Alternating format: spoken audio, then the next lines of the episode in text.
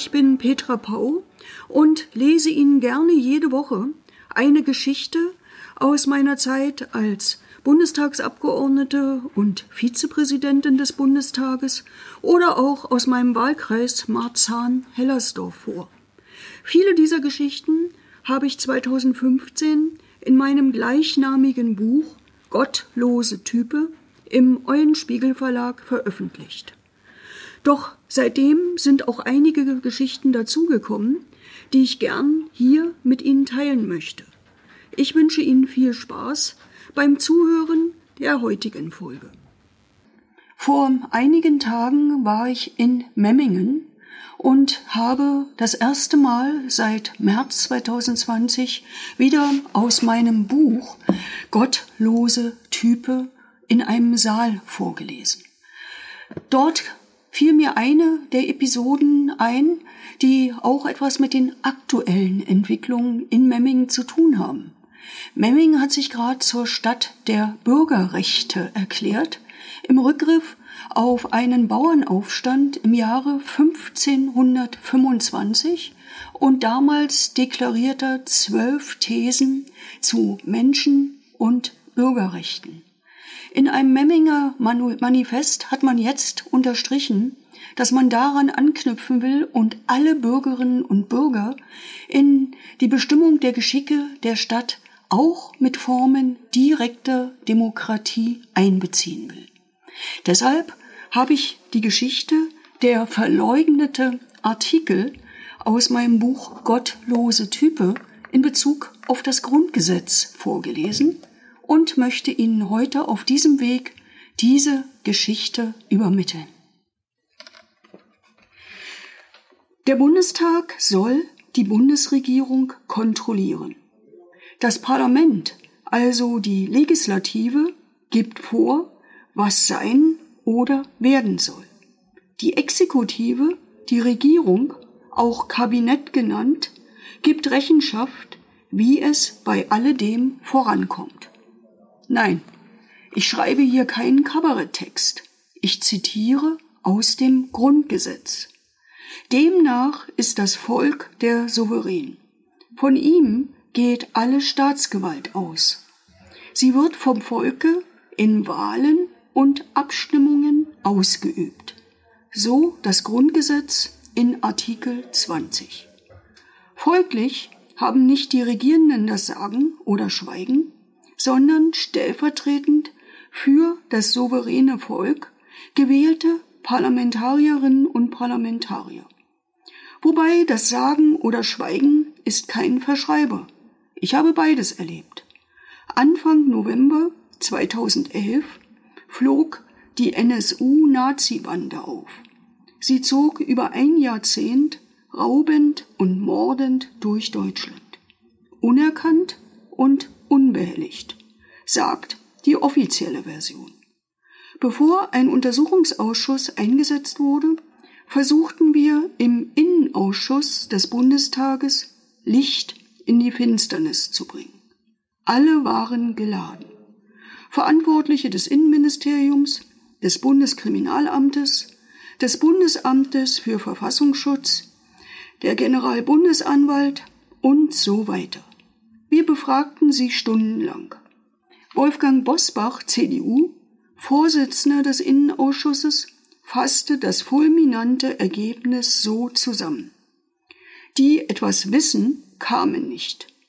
Die kamen, wussten nichts und die kamen, obwohl sie etwas wussten, sagten nichts. Das große Schweigen also. Dasselbe geht aber auch mit dem großen Sagen. 2005 gab es im Bundestag einen Untersuchungsausschuss zur sogenannten Visa-Affäre. Er war von der CDU-CSU beantragt worden, um der SPD und den Grünen schweres Regierungsversagen nachzuweisen. Ergo wurde auch der damalige Bundesinnenminister Otto Schilly, SPD, als Zeuge vorgeladen. Er kam. Er schwieg nicht. Er referierte fünf Stunden lang über Gott und die Welt, ohne Pause. Hören Sie sich mal einen fünfstündigen Monolog an, noch dazu von Otto Schilly. Das kommt Folter gleich, die in Deutschland verboten ist. Zurück zum Artikel 20 Grundgesetz. Alle Staatsgewalt geht vom Volke aus, ausgeübt in Wahlen und Abstimmungen. Auch Abstimmungen? In Fragen direkter Demokratie ist die Bundesrepublik Deutschland noch immer ein EU-Entwicklungsland. Seit 1990 hatten sich zwei Fenster der Besserung geöffnet. Beide wurden flugs zugeschlagen. Immer durch die CDU-CSU, aber nicht nur durch sie. Den ersten Weg zu mehr Demokratie wies das Grundgesetz der Bundesrepublik alt. Artikel 146.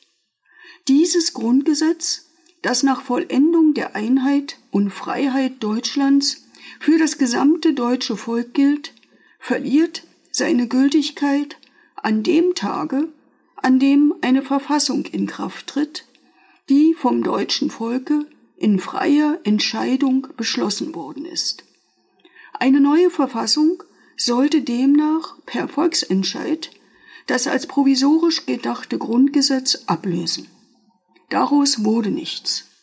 Die letzte Volkskammer der DDR beschloss stattdessen, der Bundesrepublik Deutschland beizutreten, gemäß Artikel 23 Grundgesetz, also Beitritt statt Vereinigung, Bewahrung statt Aufbruch, Grundgesetz statt Verfassung. Ganz so wie von Bundeskanzler Helmut Kohl und Co. gewünscht. 1991 und 92 erarbeiteten Juristen und Bürgerrechtler aus West und Ost dennoch einen modernen Verfassungsentwurf für ein neues Deutschland. Volksabstimmungen inklusive. In Anlehnung an die Revolution von 1848 nannte sie sich Paulskirchenbewegung. Sie wurde von der Mehrheit des Bundestages geflissentlich ignoriert. 2005 drängte die Frage nach direkter Demokratie erneut auf die politische Tagesordnung. Es ging um eine Verfassung für die Europäische Union. In zahlreichen EU-Ländern wurde der Entwurf zur Volksabstimmung gestellt. In Deutschland blieb das ausgeschlossen. Außenminister Josef Fischer, Bündnis 90 Die Grünen, gab damals kund, er lasse sich sein Werk nicht vom Volk zerreden. Und Bundeskanzler Gerhard Schröder, SPD, behauptete wieder besseres Wissen, das Grundgesetz verbietet Volksabstimmungen.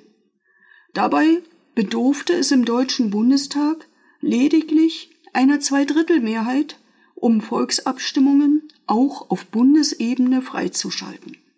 Gefragt ist demokratischer Wille, mehr nicht. Der Verein Mehr Demokratie e.V. organisierte daraufhin 2005 eine Probe aufs Exempel. In einer Kleinstadt in der Eifel konnte über die EU-Verfassung abgestimmt werden. Kaum verkündet kamen Politiker aller Couleur dorthin, für ihre Positionen zu werben. Es kam Leben in die Seele. Die Politik blühte auf und wurde bürgernah. Eine Mehrheit in dem Städtchen votierte übrigens für diese EU-Verfassung und strafte damit einen arroganten grünen Fischer Lügen. Ich hoffe, Ihnen hat diese Folge gefallen. Falls Sie noch mehr hören wollen, würde ich mich sehr freuen, wenn Sie meinen Kanal abonnieren, mir einen Kommentar hinterlassen und ihn auf iTunes bewerten. Falls Sie mehr von mir sehen und hören wollen, können Sie mir gerne auch auf Facebook und Twitter folgen. Ich wünsche Ihnen noch einen schönen Tag. Bis zum nächsten Mal.